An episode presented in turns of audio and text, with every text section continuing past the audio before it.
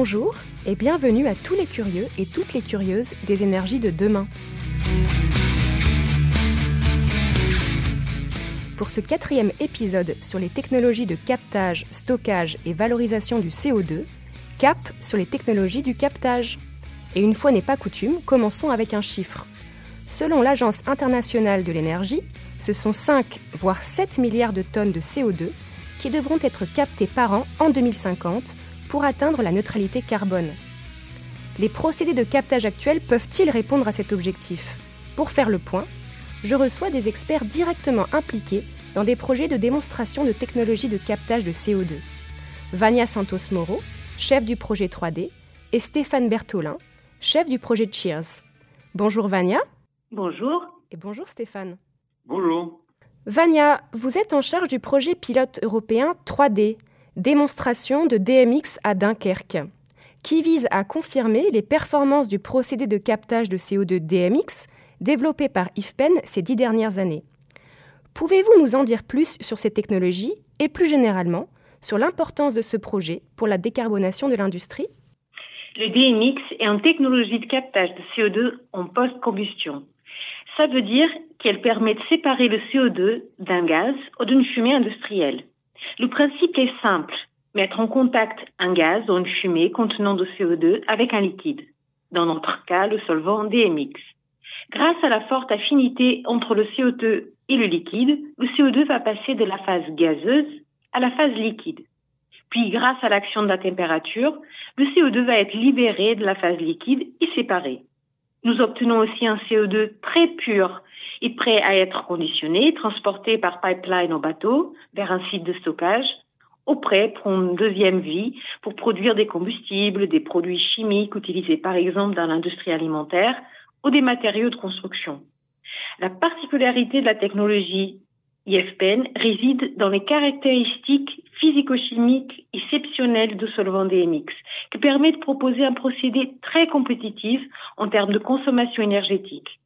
L'industrie a besoin de ce type de technologie performante pour réduire à la source les émissions de CO2 industrielles que l'on ne peut pas réduire autrement. Mais le DMX n'est pas le seul procédé susceptible de capter efficacement le CO2. Stéphane, je te laisse en parler. Avant que vous preniez la main, Stéphane, je précise juste que vous êtes leader du projet Cheers, un projet de démonstration qui est également financé par euh, la Commission européenne et dont l'objet est de rendre possible un flux très pur de CO2 à bas coût. C'est bien ça? Oui, tout à fait. Le procédé DMX présenté par Vania vise à capter le CO2 en sortie des usines existantes pour réduire leur impact environnemental.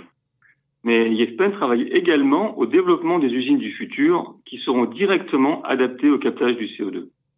Ces nouvelles usines, dédiées à la production d'énergie sous forme de chaleur, utiliseront la technologie de combustion en boucle chimique, ou CLC, qui permet de produire par elle-même, c'est-à-dire sans étape additionnelle de captage, des fumées très concentrées en CO2.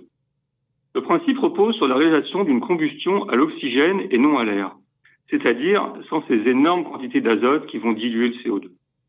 En pratique, on utilise un oxyde métallique qui par circulation apporte l'oxygène et uniquement l'oxygène, là où la combustion s'opère pour produire de la chaleur. Pour mieux comprendre, on peut imaginer le fonctionnement de cet oxyde comme celui des globules rouges dans le corps humain. L'oxyde prélève d'abord l'oxygène dans un réacteur, comme nos globules collectent l'oxygène dans nos poumons, puis il circule dans un autre réacteur pour libérer l'oxygène, comme le font les globules rouges, aux organes qui en ont besoin. Nous avons donc un apport très concentré en oxygène pour la combustion permet de générer des fumées composées uniquement de CO2 et de vapeur d'eau. Il suffit alors de condenser l'eau pour obtenir du CO2 concentré qui pourrait être transporté, puis utilisé ou stocké durablement. Le procédé CLC préfigure donc une nouvelle génération de centrales thermiques qui permettront de produire de l'électricité, de la vapeur ou d'alimenter des réseaux de chauffage urbain à partir de combustibles conventionnels, mais sans émission de gaz à effet de serre. et pouvez-vous nous préciser les applications industrielles de ces différentes technologies? Le procédé DMX est aujourd'hui testé sur l'usine sidérurgique d'ArcelorMittal à Dunkerque. Notre ambition est aussi d'adapter le procédé DMX à d'autres émetteurs que la sidérurgie, le raffinage, unités de traitement de déchets, cimentiers. Ces, ces industries de fumée de composition très différents, avec des volumes de CO2 différents, par exemple un site sidérurgique peut produire 11 millions de tonnes par an, alors qu'un cimenterie produit en moyenne 1 million de tonnes par an. Nous devrons nous assurer que le procédé DMX s'adapte aux différents émetteurs. Mises bout à bout, ces technologies de captage permettent de réduire les émissions dans les objectifs fixés par la neutralité carbone. Oui, elle pourrait même un peu plus. Par exemple, en utilisant de la biomasse comme combustible dans notre procédé CLC. Dans ce cas, le carbone contenu dans la biomasse provient de l'atmosphère. C'est le CO2 qui a assuré la croissance du végétal. Donc si on capte le carbone ou le CO2 contenu dans la biomasse, on capte indirectement le CO2 qui était contenu dans l'air. On parle alors de procédé à émission négative, puisque le bilan global revient bien à enlever du CO2 de l'atmosphère.